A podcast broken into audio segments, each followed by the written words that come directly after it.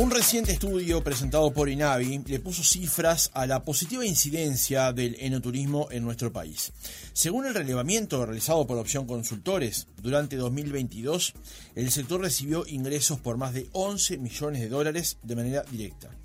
La oferta de enoturismo en Uruguay está compuesta por 49 establecimientos en los departamentos de Colonia, Canelones, Montevideo, Maldonado, San José, Rivera, Paysandú, Artigas y Salto. Otro dato a considerar es la procedencia de los clientes. El 39% de los visitantes son brasileños, el 37% uruguayos y el 10% argentinos, mientras que un 4% proceden de Estados Unidos, el 2% del resto de América y el 8% restante de otros países fuera del continente. En lo que refiere a gastos, el relevamiento indica que el gasto promedio por visitante se sitúa en 76 dólares, y en el caso de los establecimientos que ofrecen la posibilidad de pernoctar, que son el 16%, este monto fluctúa entre 180 dólares y 700 en noche de alojamiento. Entre los establecimientos encuestados, las ventas de vinos son la principal fuente de ingreso y representan en promedio un 40% de lo facturado. Le sigue en importancia las degustaciones y las visitas. ¿Cómo ha sido el desarrollo de este sector en los últimos años? Ya está consolidado. Lo conversamos en nuestra entrevista central con Paula Vila, jefa de Enoturismo del INAVI, y Lautaro Pérez, asesor estratégico del instituto. Vila, ¿cómo le va? Buenos días, gracias por acompañarnos. Buenos días, muchas gracias, un placer estar acá. Segunda oportunidad en este estudio. Sí, exacto. la vez pasada habíamos eh, conversado por la gira que habían realizado a, Oriente. Exacto, cuando estuvimos por China. Exactamente. Con el ministro.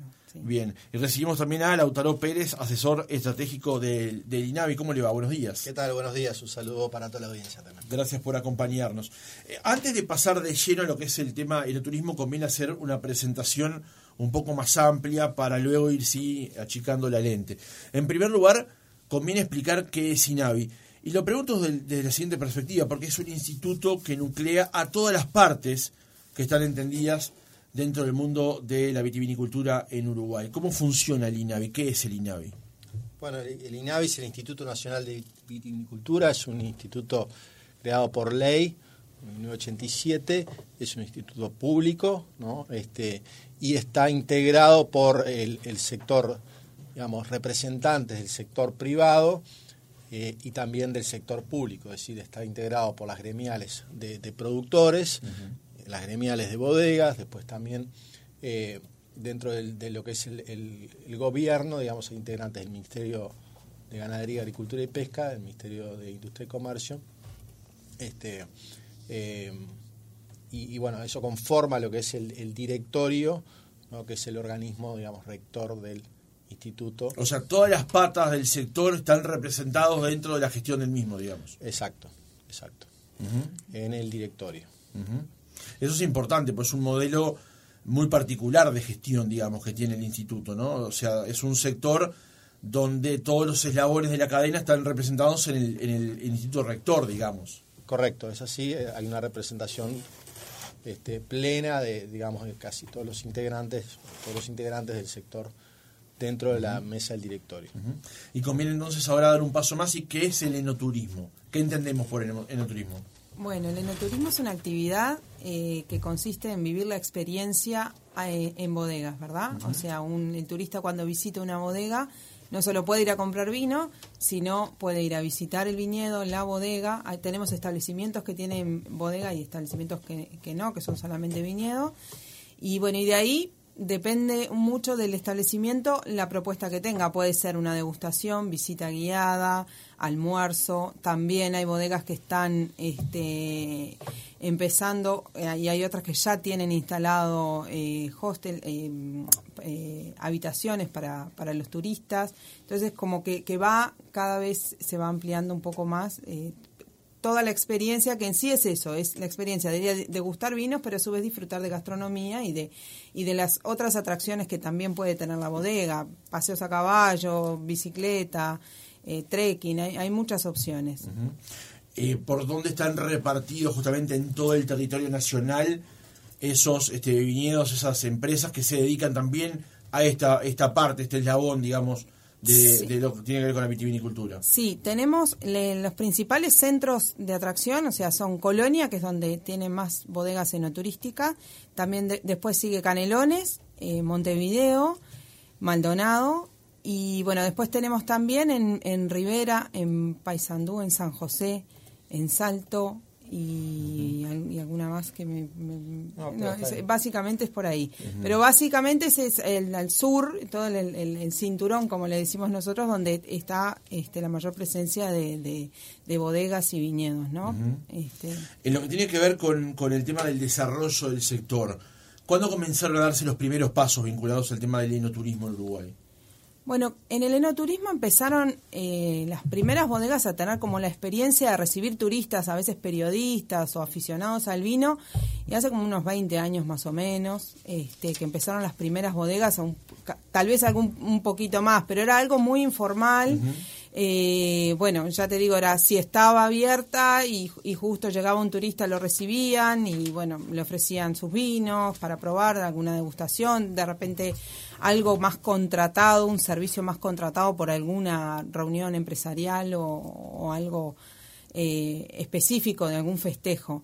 Em, después de ahí empezó como, bueno, hubo un, intercambio en su momento este, con la Intendencia de Canelones, el gobierno de Penadez, que fueron a, varias este, bodegueros y a su vez gente que del sector a visitar la región y como que ahí también trajeron un poco la experiencia del, del enoturismo en España.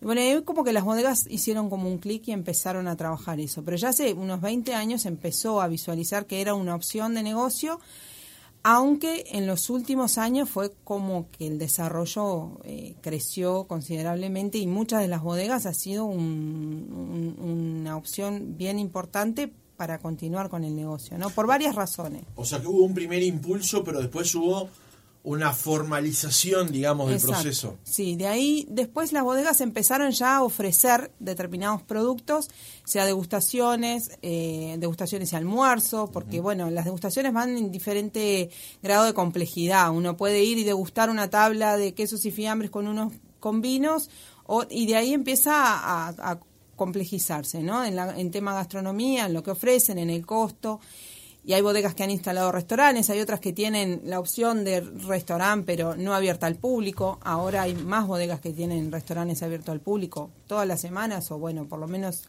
eh, seis días a la semana. Hay otras que están toda la semana abierta y, y, bueno, y ahí empieza a complejizarse, ¿no? Todo lo que es también la parte de estadía, hay bodegas que, que, que, se han adaptado mucho a lo que el público también está pidiendo y, bueno, han crecido considerablemente. ¿Y a partir de qué punto INAVI también lo incluye como un eslabón, digamos, de, este proceso? Bueno, ya hace años se venía trabajando con las asociaciones eh, de turismo, eh, la Asociación de Turismo Enológico y hace un par de años, por, desde el año pasado más o menos, con las bodegas de Colonia, que también es una asociación de, de, de 13, de 13 bodegas de la región en, algunas acciones en las cuales se acompañaba desde INAVI el trabajo que las asociaciones hacían. A partir de justamente del año pasado, INAVI empezó un plan estratégico eh, que se empezó a elaborar desde el directorio, a, trabajar la idea de, justamente de profesionalizar ciertas áreas de, todo el sector vitivinícola o, establecer mejoras y, y en eso entró el enoturismo. Eh, bueno, eh, Específicamente empezamos este año a trabajar fuertemente. El plan estratégico ya está en marcha con diferentes acciones, actividades y unos objetivos bien claros. Y bueno, lo primero que hicimos fue, bueno, a ver, queremos tener una foto de cómo está el sector aunque veníamos hablando, porque todo lo que es el plan estratégico también se, se, se fue formalizando con los privados, entonces teníamos un poco la, visión de cómo venía creciendo el sector, pero nada formal. Entonces dijimos, bueno, acá tenemos que tener oficialmente este bueno una, una una estrategia, pero más allá de eso, en, qué estamos, ¿no? Cómo estamos parados para decir, bueno, vamos bien por este lado, hay que ajustar ciertas cosas y, y bueno, tener esa, esa visión del negocio para todo. Ahora vamos a conversar acerca de la foto también del plan, pero Pérez, ¿qué significa el enoturismo para Inavi? Teniendo en cuenta esto que decía Paula acerca de cómo fue el avance de eh, esta propuesta turística vinculada a un sector de actividad comercial como es la vitivinicultura. ¿Qué significa el enoturismo para INAVI? Bueno, eh, el enoturismo es una de las, de las áreas hoy más importantes, el desarrollo de, la propuesta, digamos, comercial que tiene todo el sector. ¿no? A ver, uno de los, de los problemas y también oportunidades que, estamos apuntando dentro del plan estratégico tiene que ver con la mejora de la competitividad, es decir, la mejora de la competitividad sobre todo económica del sector. ¿no? Entonces, es cómo hacemos para eh, que el sector pueda aumentar su volumen económico, es decir, su, su, facturación, su venta, ¿no? porque eso es lo que hace a la subsistencia de las empresas, de, de las familias ¿no? en el sector. Entonces, para mejorar esa competitividad, tenemos como tres, tres posibles puertas ¿no? para, para este, transitar. Y la idea es transitar por las tres puertas. Esas tres puertas son lo que es el mercado interno, ¿no? la venta de vino, digamos, y bueno, después todos los, subproductos derivados del agua, pero principalmente el vino, en el mercado interno. ¿no? Después lo que es la exportación de vino, ¿no? que esa es la gran oportunidad que tiene Uruguay también. ¿no? Y lo otro es la exportación, digamos, de servicios, ¿no? que es básicamente el enoturismo. Entonces, hasta hoy nosotros teníamos una idea muy clara de lo que era la venta en el mercado interno de vino, la exportación de vino. Uruguay llegó a exportar en vino en el año, sus valores máximos fueron 20 millones de dólares, ¿no? ya ahora está más cerca de los 15 anualizados, 15 millones de dólares. Y nosotros teníamos una, una idea por las conversaciones con, las empresas de que el sector enoturístico eh, estaba siendo muy dinámico, pero no sabíamos cuánto estaba generando. Entonces ahí hicimos ese esfuerzo de tratar de dimensionar cuál es la actividad económica que está haciendo y es donde llegamos a ese, a ese valor que es un mínimo, ¿no? porque hay bodegas que no, que no participaron de la encuesta y entonces es un valor mínimo. Es decir, que el enoturismo hoy está generando niveles, digamos, de, de actividad económica similares a lo que es la exportación de vino. Y nosotros queremos que, este, que, rápidamente va este, a complementar y también ser una pata muy fuerte de la actividad económica del sector. este, además de todo lo que genera en, la promoción del país, en la, digamos, en la, también en la promoción de, del vino mismo, ¿no? porque tú decías y hacías referencia al estudio que 4 de cada 10 dólares que ingresan este, es por venta de vino en, las bodegas. Claro. Eh, Bien. Vamos a profundizar entonces en la foto. ¿no? Este, eh, de, los datos que, se encuestaron, que se relevaron, vamos a regar al revés. ¿Qué es lo que más les llamó la atención de los datos que conocieron? Eh, bueno, en realidad nos llamó la atención el primero fue, fue bastante costoso en, lograr que las bodegas visualizaran la importancia de tener los datos, ¿no? Eso fue una de las cosas que, que bueno, que hicimos un trabajo en el equipo bastante importante con la gente de opción porque, porque bueno, eh, a veces les, eh, es, es, difícil darle la importancia que uno considera que esto tiene para, para avanzar tengamos en cuenta que 49 bodegas son las que estaban este, registradas. Por suerte hoy tenemos un par más que en estas dos semanas se, se, fueron incorporando al, sector enoturístico. Pues estamos en 51. Estamos en 51, sí. Em, que bueno, 30 contestaran fue este, un logro bastante importante, aunque esperábamos un poco más. Eso fue una de las cosas que bueno que espero... por qué ocurrió? ¿Por qué entiende usted que ocurrió? Y eso puede o sea, varía un poco eh, las razones. Consideramos que, que las bodegas, eh, o sea, tenemos que tener en cuenta las bodegas aquí en nuestro país son muy familiares, muy pequeñas. Algunas de ellas ya tienen su unidad de negocio formada y, y, lo tienen más este, sistematizado todo lo que es la, la, presencia de los turistas y, los datos, el registro, y otras que no tanto. Entonces yo creo que también eso este, tuvo su incidencia porque había bodegas que que seguramente no visualizaron la importancia, pero a su vez tampoco tenían el registro de los datos.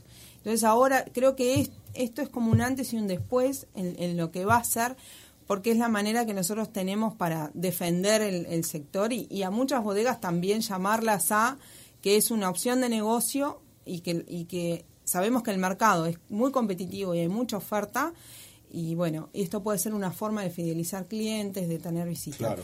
Lo que no- nos llamó... ah, no, Sí.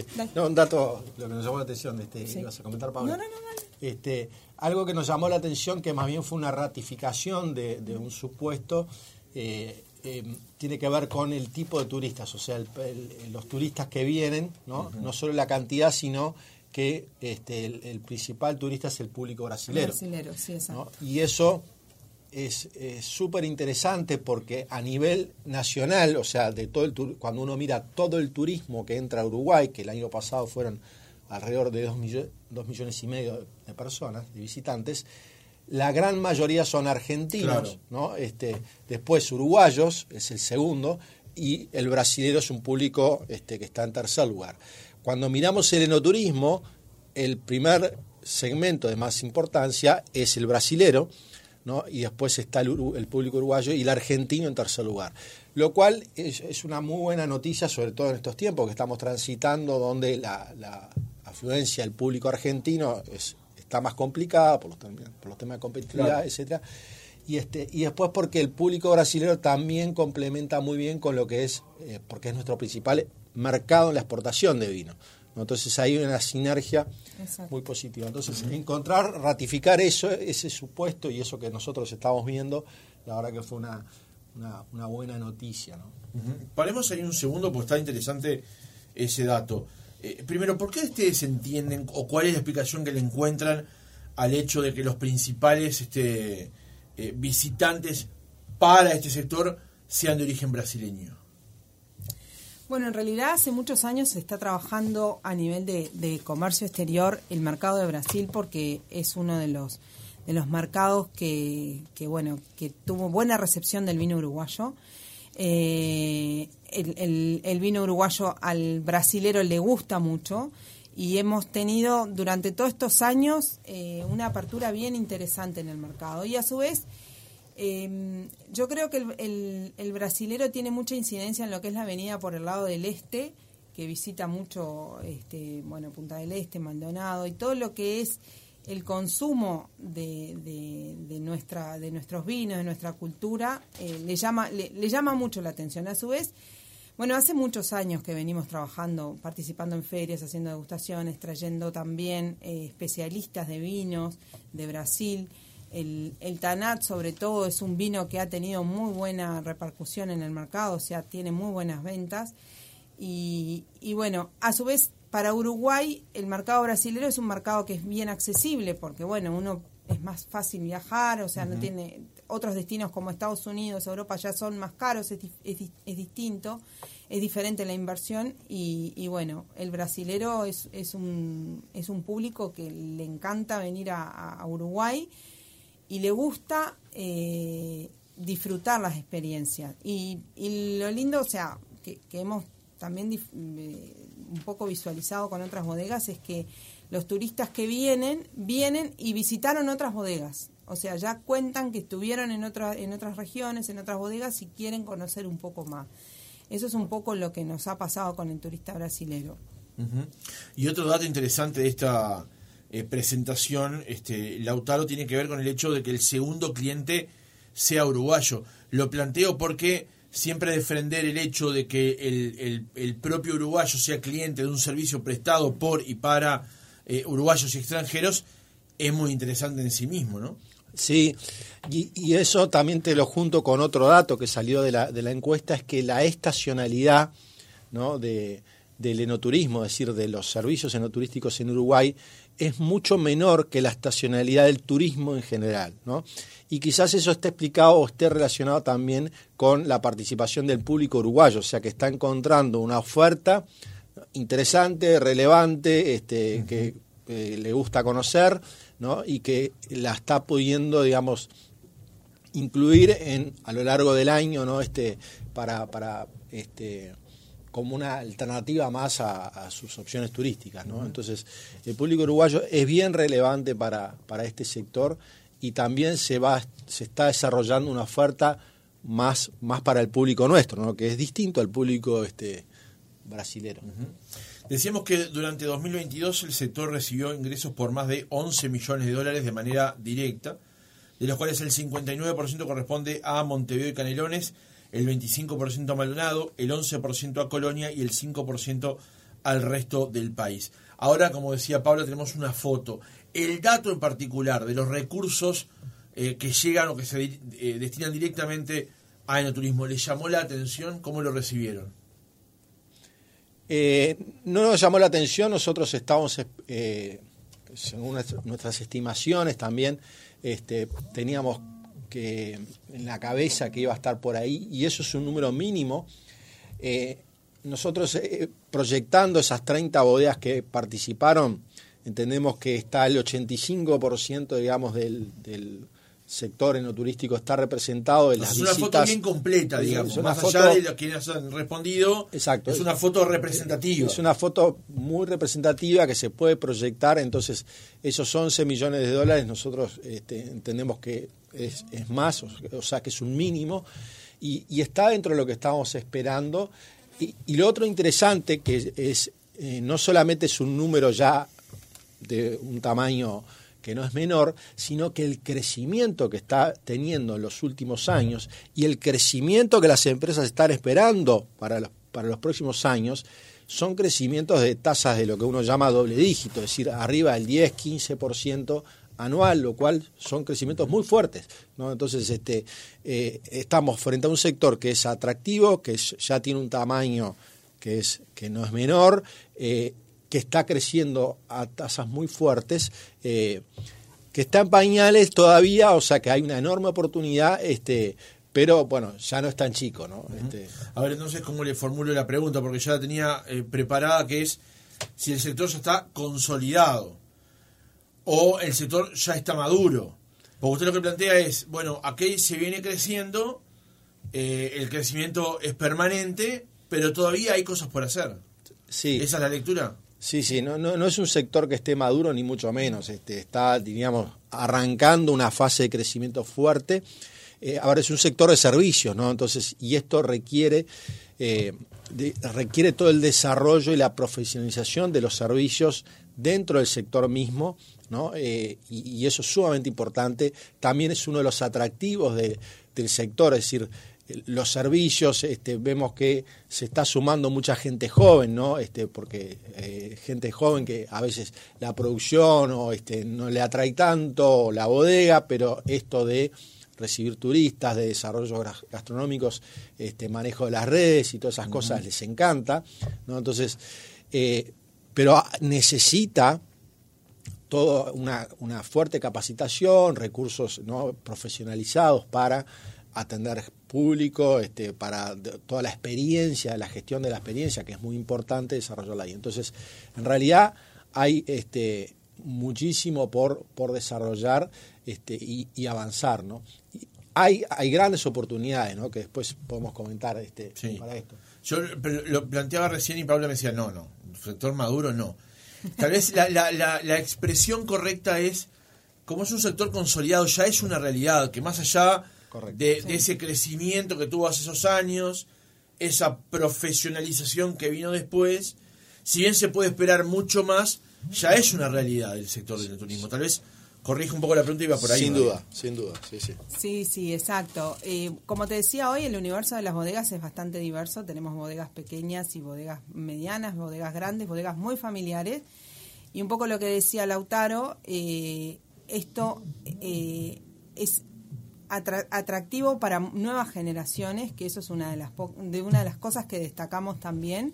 Al ser el trabajo familiar, muchas de las de las familias veían este con cierta fecha de vencimiento su trabajo en la bodega o en, la producción o, en, justamente en el viñedo y esto atrae nuevas generaciones. ¿Por qué? Porque empieza el marketing, empieza la gastronomía, empiezan a incorporarse otras habilidades, otras tareas y otros atractivos para las nuevas generaciones que muchas familias ya no, no, estaban teniendo en cuenta. Entonces, bodegas que de repente veían que su producción eh, era difícil este, llevarla al mercado, competir en el mercado, tienen ahora esa unidad de negocio eh, que bueno les da otra, otra, otra, otro respiro, les da otra forma de trabajo en la cual se incorporan nuevas generaciones que no es poca cosa porque continúa, las bodegas son familiares, entonces continúa el trabajo familiar.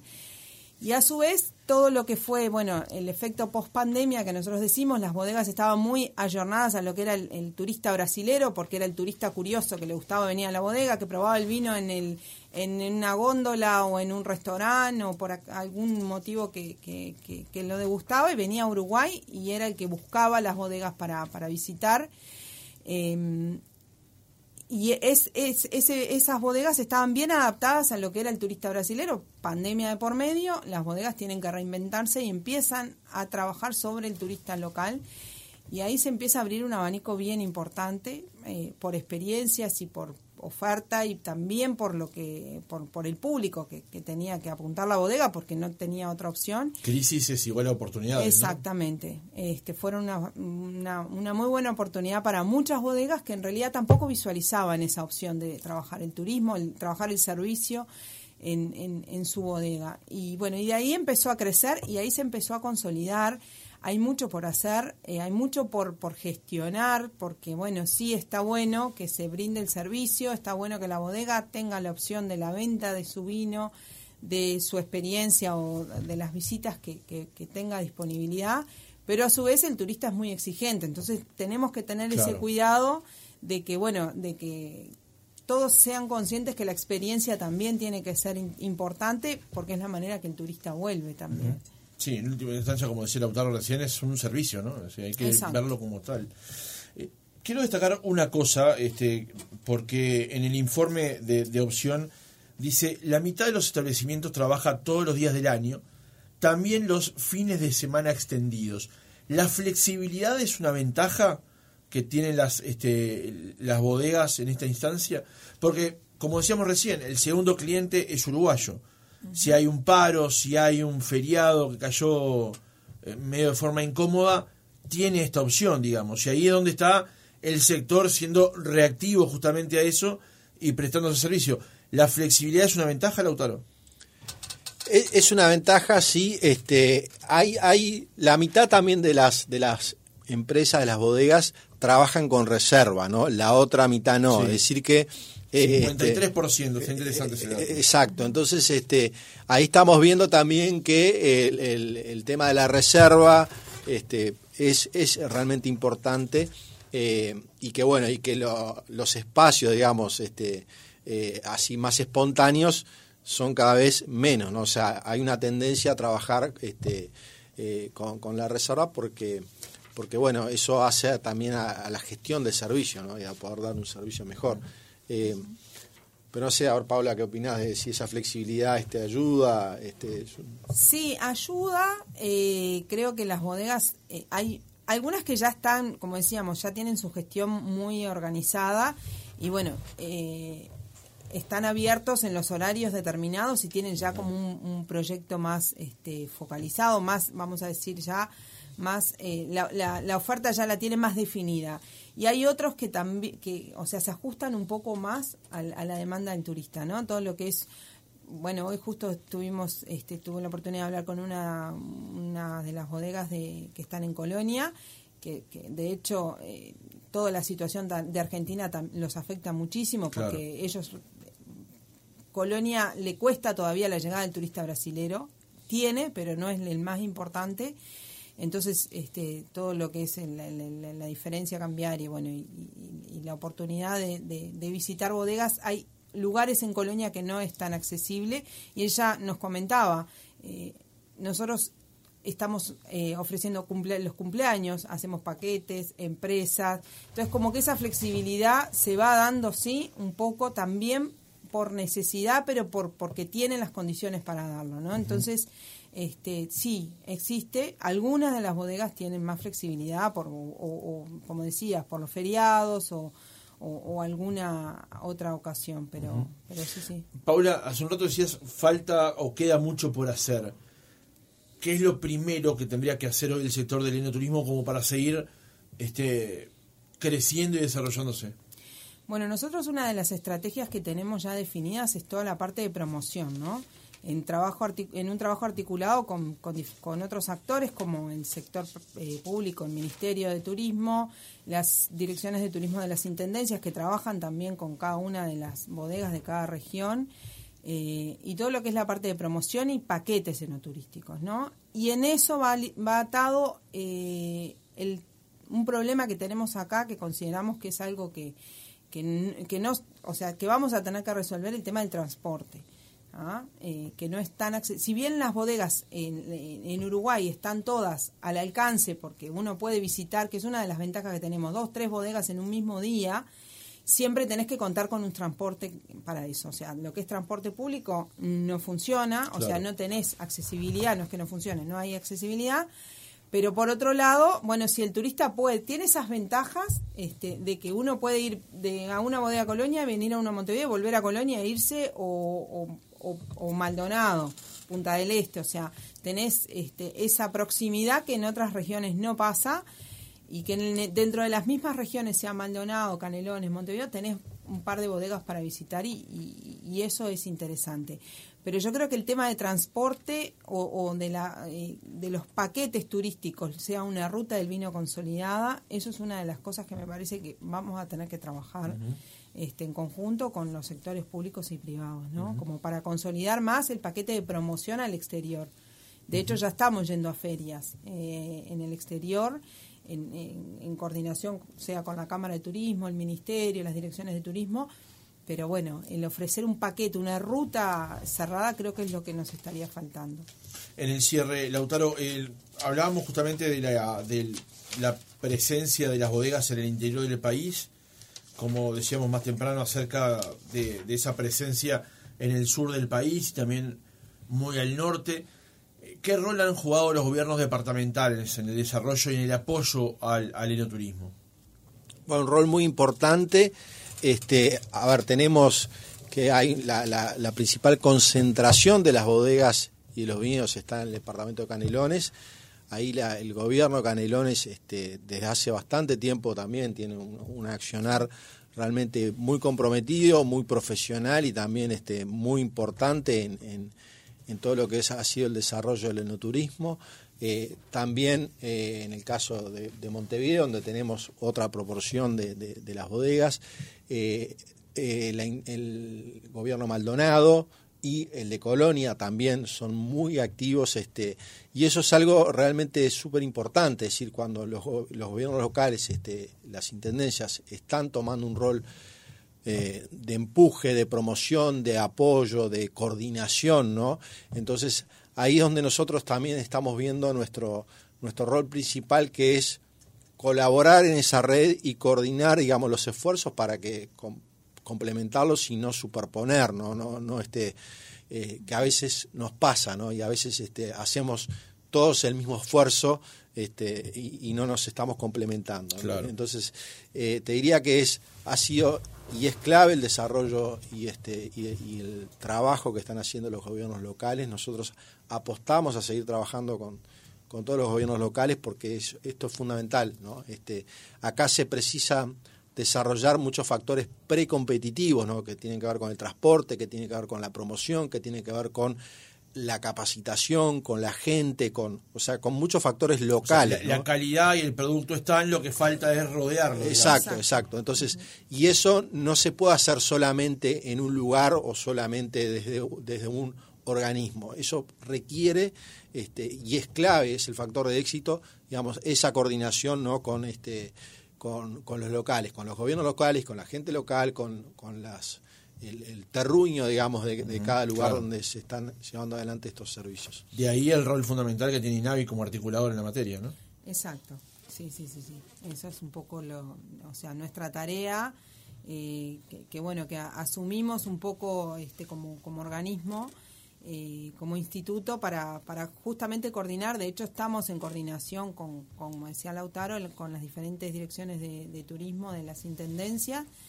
Eh, al, varias de ellas, bueno, estuvieron en la presentación en el, del informe en, el instituto, pero bueno, estamos trabajando ahora en coordinación, por ejemplo, con la Asociación de Bodegas de Colonia y la Dirección de Turismo de Colonia, se viene un encuentro, el segundo encuentro nacional de enoturismo en Colonia, ahora en noviembre, bueno, es el mes del enoturismo también, estamos viendo diferentes acciones con las direcciones de turismo de Canelones.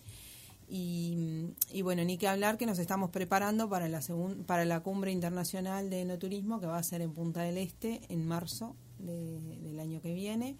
También en coordinación con la Dirección de Turismo de Maldonado, y obviamente este, el Ministerio de Turismo y, los privados y, todas las, direcciones de turismo porque en todos los departamentos donde hay bodegas y establecimientos enoturísticos están representadas en, un comité organizado. ¿Lautaro? Ah.